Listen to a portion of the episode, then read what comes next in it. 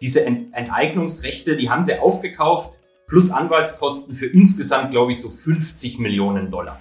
Die potenzielle Entschädigungssumme, die da jetzt im Raum steht, ist über eine Milliarde.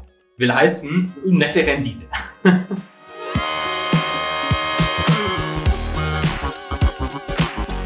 Willkommen bei Money Mindset, dem Finanzpodcast von Business Insider. Hier spreche ich meinen Gästen jede Woche darüber, wie sie zu ihrem Vermögen gekommen sind, was sie mit ihrem Geld machen und was ihr euch von ihnen abschauen könnt. Ich bin Leo Ginsburg, Wirtschaftsredakteur bei Business Insider. Disclaimer. Die Inhalte dieses Podcasts dienen ausschließlich zur allgemeinen Information und sind keine Kaufberatung für Finanzinstrumente. Aktien, Kryptowährungen und Investments sind grundsätzlich mit Risiko verbunden. Wie und ob ihr euer Geld investieren wollt, ist eure Entscheidung. Heute zu Gast Holger Graf. Holger ist Finanzprofessor und ehemaliger Banker bei Goldman Sachs, der bekannten US-Investmentbank. Und er sagt, dass ETFs in Zukunft Probleme haben könnten und setzt auf ganz andere Anlagen. Hi Holger. Hallo, Servus. Also wie ich das kenne, wenn ich mit Leuten spreche, ist der MCI World, sind ETFs sozusagen die Nummer eins. Also jeder investiert in diese ETFs, ich selbst auch. Du sagst, in Zukunft kann es ein paar Probleme geben. Was, was heißt das? Soll ich jetzt alles schnell auflösen oder was kann passieren? Alles sofort verkaufen. Alles sofort verkaufen. Nein, also ich habe selber auch ETFs, um das vielleicht mal vorweg zu sagen. Und ich glaube weiterhin, dass für einen Großteil der Leute, vor allem die, die sich jetzt nicht so im Detail mit dem Finanzmarkt jeden Tag beschäftigen wollen, für einen Großteil der Leute ist ein ETF, ein breiter ETF auf einen Weltindex sicherlich noch eine der besseren Möglichkeiten, sage ich mal, das Geld anzulegen. Nichtsdestotrotz glaube ich, dass wenn man sich mal die vergangenen Renditen der breiten globalen Indizes anguckt, dass wir mit so einem breiten ETF in der Zukunft nicht mehr die hohen Renditen einfahren, die wir in der Vergangenheit gesehen haben. Aber wir werden ja vielleicht auch gleich über etwaige Alternativen sprechen. Die brauchen halt viel Zeit und man sollte sich natürlich auch ein bisschen im Detail mit Dingen beschäftigt haben, bevor man investiert. Und das ist natürlich bei einem ETF immer noch, sage ich mal, einfacher und more straightforward. Also das ist schon mal erstmal eine gute Nachricht. Also kann ich ruhig durchatmen, dass ich jetzt nicht irgendwie alles verkaufen muss. Das heißt, kurz gesagt kann man sagen, für die meisten Anleger, die sich jetzt nicht so krass mit Aktien und Co. beschäftigen wollen, ist ETF trotzdem eine gute Lösung, weil du einfach mit wenig Aufwand in viele Unternehmen breit anlegst und so relativ sicher dein Geld parkst. Genau, also jetzt muss man dazu sagen, viele dieser ETFs haben schon eine kleinere manchmal auch eine größere Übergewichtung in den US-Tech-Aktien, vor allem in den, in den großen Megacaps, wie man so schön sagt, also eben eine, eine Meta, eine Alphabet, eine Amazon und Co. Ähm, und darauf baut sich ein bisschen so die Mini-Prognose auf, die ich für mich selber erstellt habe, nämlich, dass ich persönlich eben glaube, dass diese großen Megacaps in einem Umfeld von steigenden Zinsen und sich verlangsamendem Gewinnwachstum, dass die eben nicht mehr die Performances aus der Vergangenheit haben werden. Also ich glaube weiterhin, dass es gute Unternehmen sind, um das vielleicht ganz wichtig zu sagen. Ich glaube nicht, dass eine Microsoft per se jetzt ein schlechtes Unternehmen wird, nur weil Zinsen steigen. Aber die Frage ist halt, wird der Markt die mit derselben Bewertung sozusagen ansehen, wie er das vor zwei Jahren gemacht hat? Oder wird vielleicht dieses, in der Fachsprache sagt man immer so schön, Bewertungsmultiple, auf Deutsch KGV, wird es vielleicht einfach ein bisschen runterkommen? Das heißt, du sagst, weil der MCI World beispielsweise, weil das ist, glaube ich, der Index, wo die meisten Leute einfach investieren. Mhm. Und da ist ja eine sehr, sehr große Gewichtung von amerikanischen Unternehmen, wie du gesagt hast, mit Apple und Microsoft, Alphabet. Und du sagst, jetzt, weil die Zinsen langsam wieder steigen werden, werden diese Wachstumsaktien, diese Tech-Giganten Probleme haben. Genau, das ist im Wesentlichen so die, die Theorie, die ich für mich selber so ein bisschen aufgestellt habe. Aber wie gesagt, das ist jetzt nichts, was ich mir persönlich im stillen Kämmerlein ausgedacht habe. Das deckt sich durchaus mit dem, was, was verschiedene Research-Abteilungen von Banken sagen. Und was man tatsächlich ja jetzt auch seit Anfang des Jahres schon ein bisschen beobachten kann, dass jetzt nicht nur die gehypteren, eher tech-artigen Aktien, so wie eine Peloton oder eben auch eine Netflix und Co., dass die runtergekommen sind, sondern wir sehen ja jetzt auch zum Beispiel eben, wenn du dir die Facebook, also die Meta anguckst nach den Quartalszahlen, das Wachstum ist ein bisschen in Anführungszeichen zurückgegangen. Das Unternehmen hat die Guidance, also den Ausblick, ein bisschen runtergenommen und äh, plötzlich wird, es, wird die Aktie schlagartig abgestraft. Ja, ist ja um 25 Prozent, ist ja eingestürzt, das sind ja 200 Milliarden Marktwert sozusagen, futsch. Ja, das sind jetzt keine Peanuts. Ja, ich persönlich bin gar nicht mehr auf Facebook. Ich weiß nicht, wie es bei dir ist, aber bei mir ist es eigentlich schon tot. Lustig, dass du das sagst. Ich habe tatsächlich meinen Facebook-Account vor, ja, so drei Wochen gelöscht. Vielleicht war das auch der Grund, warum die Quartalszahlen so schlecht waren. Ja, da, da hat er gesehen, wenn der Holger den Facebook-Account löscht, dann kann es nicht mehr weitergehen. Das hat den Markt massiv beunruhigt. Aber um wieder zurück zur Börse zu kommen, wenn du sagst, okay, Tech-Aktien, steigende Zinsen, die werden Probleme haben in Zukunft, da muss man auch, weil man sein Portfolio natürlich auch breit streuen will, auf andere Dinge acht legen und du setzt auf alternative Investments, indem du in Musik und Sammelklagen investierst. Ja. Fangen wir an mit der Musik. Wie kann man in Musik investieren? Das ist die Krux an der ganzen Sache. Und das muss ich vielleicht auch vorweg sagen. Wir als Privatanleger haben natürlich das Problem, dass uns normalerweise bestimmte Assetklassen, insbesondere eben aus den Alternatives, aus den alternativen Assetklassen, die stehen uns eigentlich gar nicht zur Verfügung, die stehen uns nicht offen. Da musst du im Prinzip etwas vermögenderer Anleger sein, vielleicht ein eigenes Family Office haben, Kontakt zu Managern haben, die solche Fonds auflegen. Die sind normalerweise nicht börsengehandelt und die sind auch sehr stark zugangsbeschränkt. Das heißt, die haben ein bestimmtes Volumen, das können sie bedienen und mehr Kundengelder können die gar nicht annehmen, weil es nicht genug, vereinfacht gesprochen, attraktive Klagen beispielsweise gibt. Hin und wieder mal gibt es dann doch auch börsengehandelte Vehikel. Das ist zwar nicht exakt das, was die eher professionelleren Anleger machen, aber ist meiner Meinung nach das Beste, an was ich quasi als, als kleiner Privatanleger in Anführungszeichen noch rankomme. Und bei Musikrechten ist es so, es gibt zwei börsengelistete Musikfunds. Was die im Wesentlichen machen, die haben Kundengelder eingesammelt und kaufen sich dann sogenannte Royalties. Will heißen, vereinfacht gesprochen, wenn das Lied irgendwo gespielt wird, dann verdient sozusagen der Fonds ein bisschen dran mit. Kannst du die Namen nennen von den Fonds? Also was sind das für zwei? Das eine ist der ganz schwierige Name Hypnosis. Der ist aber für Privatanleger in, in Europa nicht mehr offen. Der ist zwar in London Börsen gehandelt, aber aufgrund von gewissen Regularien darfst du das nicht kaufen. Und den zweiten, den es gibt, den ich gekauft habe, das ist der Roundhill Music Royalty Fund. Roundhill ist eine im institutionellen Bereich durchaus bekannte Gesellschaft, die dieses Geschäft schon seit, seit vielen, vielen Jahren macht, aber bisher eigentlich überhaupt nicht offen für Privatanleger. Die haben vor, ich müssten so zwei, eineinhalb bis zwei Jahre gewesen sein, eben auch ein börsengelistetes Vehikel geschaffen. Das ist eben dieser Roundhill Music Royalty Fund.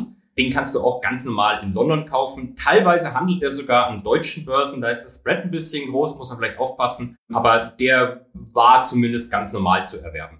Und bei diesem Fonds weißt du auch zum Beispiel, welche Lieder dazu gehören. Also sitzt du manchmal im Radio und wenn du ein Lied hörst und denkst dir, ja, jetzt verdiene ich auch was. ja, du kannst tatsächlich sogar auf die Webpage von dem Fonds gehen und dir im Wesentlichen den ganzen Musikkatalog angucken, in den die da investiert sind. Wie hat sich die Aktie so entwickelt, seit du da drin bist? Nahezu gar nicht. Die ist im Wesentlichen flat. Und jetzt muss man aber dazu sagen, das ist gut. Das ist eigentlich genau das, was du haben willst. Die zahlt eine Dividende aus. Wie hoch ist die Dividende? Die müsste aktuell so bei 4,2 Prozent liegen. Das ist vielleicht auch ganz wichtig zu sagen. Du wirst mit diesen, diesen gelisteten Alternatives, die ich habe, mit denen wirst du nicht reich. Aber wenn der breite Markt abstürzt, verhalten sich diese Aktien normalerweise, das ist der, der Hintergrund des Ganzen, die, die, die interessiert das gar nicht. Die verändern sich null. Sind sozusagen abgekoppelt von dem ganzen genau, Prozedere, genau. was da abgeht. Ja. Was ja auch klar ist. Ich meine, wie oft so ein Lied gespielt wird, das hat halt im Wesentlichen nicht wirklich damit was zu tun, wo der S&P 500 steht. Und das ist letztlich so der Hintergrund des Ganzen. Ja, auf jeden Fall. Also ich glaube, Musik wird ja immer gehört. Und vor allem jetzt sagen wir mal die Corona-Pandemie, die die Kurse am Anfang zum Einsturz brachte. Ich glaube, da hat man vielleicht noch mehr Musik gehört, wenn man die ganze Zeit zu Hause war. Und dann ja. ist natürlich vielleicht sogar noch besser. Ja, absolut. Das heißt, du benutzt sozusagen diese Anlageform der Musik, um dein Depot ein bisschen zu stabilisieren, um ein bisschen Ruhe zu schaffen. Genau. Und neben Musik investierst du auch in Sammelklagen. Also auch sowas ähnliches, wo man gar nicht drauf kommt, dass man in Gerichtsprozesse oder sowas investieren kann. Mhm. Wie funktioniert dort das Geschäftsmodell? Das ist eigentlich, sage ich mal, sehr ähnlich. Es gibt Spezialisten, die Fonds auflegen und Gelder einsammeln von eben meistens institutionelleren Kunden.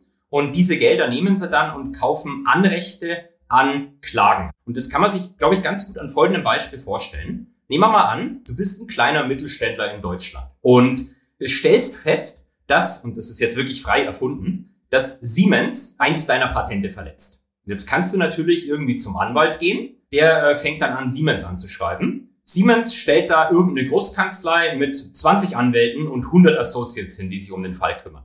Will heißen, das zieht sich sehr, sehr lange und du hast normalerweise einfach nicht das Kapital, um sowas richtig durchzustehen. Und da kommen eben die Prozessfinanzierer ins Spiel. Die sagen dann meistens, wir kaufen dir einen Großteil dieser Klage ab. Wir stellen auf eigene Rechnung die besten Anwälte hin, die wir zur Verfügung haben. Und wir kämpfen da, dass wir dein Recht durchsetzen. Wenn wir gewinnen und du eine große Schadensersatzsumme bekommst, dann wollen wir aber x Prozent dieser Summe haben. Und das ist normalerweise eben für so einen Mittelständler beispielsweise ein ganz guter Deal, weil allein könnte es eh nicht durchziehen. Und dann kriegt er, selbst wenn er am Ende gar nichts abbekommt, ist es den Leuten teilweise einfach auch wichtiger, dass sie einfach ihr Recht durchgesetzt haben, dass zum Beispiel das Patent nicht mehr verletzt. Also so ein bisschen Robin Hood-Anwälte sozusagen, die dem kleinen Mann helfen oder kleinen Frau, gegen das große Unternehmen da anzukämpfen. So, so stellt man es zumindest schön dar. Jetzt muss man dazu sagen, das sind aber auch ein paar andere Klagen dabei, die jetzt nicht so klassisch der, der kleine Mann gegen den Großen sind. Es gibt auch Klagen gegen Staaten und alles Mögliche im Wesentlichen. Äh, und jetzt das Problem, da kommst du natürlich als Privatmensch auch nicht rein. Das heißt, das Beste, was du hier machen kannst, zumindest das Beste, das ich gefunden habe, zwei dieser Manager, die quasi solche Klagefonds einsammeln und die Klagen durchführen. Zwei dieser Manager sind börsengehandelt. Das eine ist die Burford Capital, die handelt in London und USA. Und das andere ist die Omni Bridgeway, die kommt aus Australien. Beide sind aber auch an deutschen Börsen gelistet. Da habe ich mir die Aktien gekauft. Und wie ist da so die Transparenz? Also wenn ich mir vorstelle, bei den Musikfonds, da kannst du ja die Lieder sehen. Kannst du da irgendwie auch sehen, welche Prozesse gerade laufen oder wo sie überlegen reinzusteigen oder wie gerade das eigentlich abläuft? Teilweise ja. Also zum Beispiel die Burford Capital, die hat einen sehr, sehr berühmten Prozess. Das ist, was sie den Peterson Case nennt. Da ging es im Wesentlichen darum, dass Argentinien mal so einen Großkonzern enteignet hat. Das zeigt auch so ein bisschen die, die potenzielle Upside, die du bei diesen Klagen hast. Diese Ent Enteignungsrechte, die haben sie aufgekauft, plus Anwaltskosten für insgesamt, glaube ich, so 50 Millionen Dollar. Die potenzielle Entschädigungssumme, die da jetzt im Raum steht, ist über eine Milliarde will heißen, nette Rendite. Klingt nach einem sehr guten Geschäft. Das ist natürlich so, normalerweise sind die Cases nicht so extrem. Aber die sind auch nicht so komplett transparent. Also du, den großen wichtigen Case kannst du dir angucken. Es gab zum Beispiel gegen die Burford auch mal eine Shortseller-Attacke, die im Wesentlichen darauf abgezielt hat, dass die eben nicht so extrem transparent sind, was sie auf jeweils welchem Fall verdient haben, welche Fälle sie drin haben und vor allem auch, das ist das Schwierige, wie bewertest du denn so einen Fall? Also wenn du denkst, du gewinnst, buchst du den dann schon irgendwie in deiner G&V als Gewinn hoch oder ähm, wartest du halt bis final das Urteil gefallen ist? Das sind so Fragestellungen, die du ja bei einer normalen Aktie vielleicht nicht unbedingt hast. Auf jeden Fall. Und wie ist da so die Rendite? Ist sie auch so bei Null wie bei den Musikfonds? Äh, da ist die Rendite tatsächlich, äh, sage ich mal, eigentlich nicht bei Null. Wenn du dir die Charts von den Dingern anschaust, die verhalten sich eher wie eine normale Aktie. Und die, die stürzen auch dann ab, wenn zum Beispiel die, die Corona-Krise kommt, also wo sich der Musikfonds wenig bewegt hat, da zerlegt es halt diese Werte dann doch schon. Ähm, da muss man dazu sagen, wenn die Gerichte zum Beispiel nicht mehr so schnell arbeiten, weil sie eben Covid-Maßnahmen einhalten müssen, wenn ähm, manche Leute vielleicht auch ihre Klagen erstmal nicht ausführen möchten, weil sie dringendere Probleme haben, die sind schon korrelierter, sage ich mal, zum Markt. Werbung. Du brennst für deine Geschäftsidee und möchtest am liebsten sofort durchstarten? Doch um erfolgreich zu wachsen, brauchst du zuerst die richtige Liquiditätsplanung. Die Cashflow-Software von Agicap bietet dir volle Kontrolle über deine Finanzen mit genauen Prognosen und Echtzeitüberwachung. So erkennst du Aufwärts- und Abwärtstrends rechtzeitig und kannst zuverlässig über Neueinstellungen oder zukünftige Investitionen entscheiden. Automatisiere jetzt deine Liquiditätsplanung und triff die richtige Wahl für deinen Erfolg. Mehr Infos gibt's unter agicap.com und in den Show Notes. Wie wir schon gesagt haben, die meisten Menschen investieren, wenn sie investieren, in ETFs. Warum findest du es nochmal wichtig, dass man auch sich alternative Anlagen wie jetzt Musik und Gerichtsprozesse anschauen soll? Also mein Gedanke dahinter ist eben, was passiert denn jetzt, wenn zum Beispiel nicht nur die Tech-Aktien, sondern eben auch diese, diese großen Megacaps, wenn die halt nicht mehr die ganze Zeit steigen, wenn das, was wir jetzt im Januar gesehen haben, wenn sich das jetzt mal fortsetzt ein paar Jahre, dann würde ich halt gerne Werte haben, die möglichst unkorreliert zum Markt sind. Will heißen, wenn der halt zusammenbricht, dann sollten die möglichst vielleicht nicht zusammenbrechen. Und die Hoffnung ist eben, einfach eine noch breitere Diversifizierung zu bekommen, als du kriegst, wenn du in Anführungszeichen einfach klassischen diversifizierten ETF kaufst, der halt dann am Ende doch hohes Gewicht US-Aktien hat. Deswegen ist es ja auch grundsätzlich nicht schlimm, wenn man in seinem Depot auch Werte hat, die manchmal ein bisschen runtergehen oder auf Null bleiben. Ja, absolut. Also ich habe in meinem Depot auch Dinge drin, die fallen dann halt. Ich bin relativ stark diversifiziert. Ich habe 100 Einzelwerte so ein bis 1,5 Prozent maximal pro Aktie, ETFs ein bisschen mehr. Da sind auch Sachen dabei, die mal 30 Prozent fallen. Aber das interessiert mich dann ehrlich gesagt auch nicht so wirklich, wenn das vielleicht sogar einfach eine Absicherung letztlich war. Der breite Markt steigt einfach die ganze Zeit weiter. Boah, dann hast du halt die Absicherung nicht gebraucht. Und dann ärgerst du dich auch nicht. Ist so ein bisschen vergleichbar mit Gold zum Beispiel, das man ja auch nutzt, um irgendwie dagegen zu regulieren. Oder auch Bitcoin. Gibt es ja auch viele, die sagen, das wird eingekauft, um irgendwie gegen die Inflation zu wetten. Genau. Dein Wissen zu Finanzen hast du auch gelernt bei deiner Arbeit bei Goldman Sachs. Meine Frage dazu, man kennt viele Klischees, tausend Filme gesehen. Goldman Sachs ist die berüchtigte US-Investmentbank, wo irgendwie die ganze Nacht gearbeitet wird, wo die Leute alle im Dauerstress sind und alle kurz vorm Burnout sind. Du hast da gearbeitet, vier Jahre lang. Ja. Was ist dein Resümee? Stimmen die Klischees? Ich ganz persönlich habe das nicht so erlebt, wie ich es teilweise in den Nachrichten oder auch in Serien, in Filmen gesehen habe.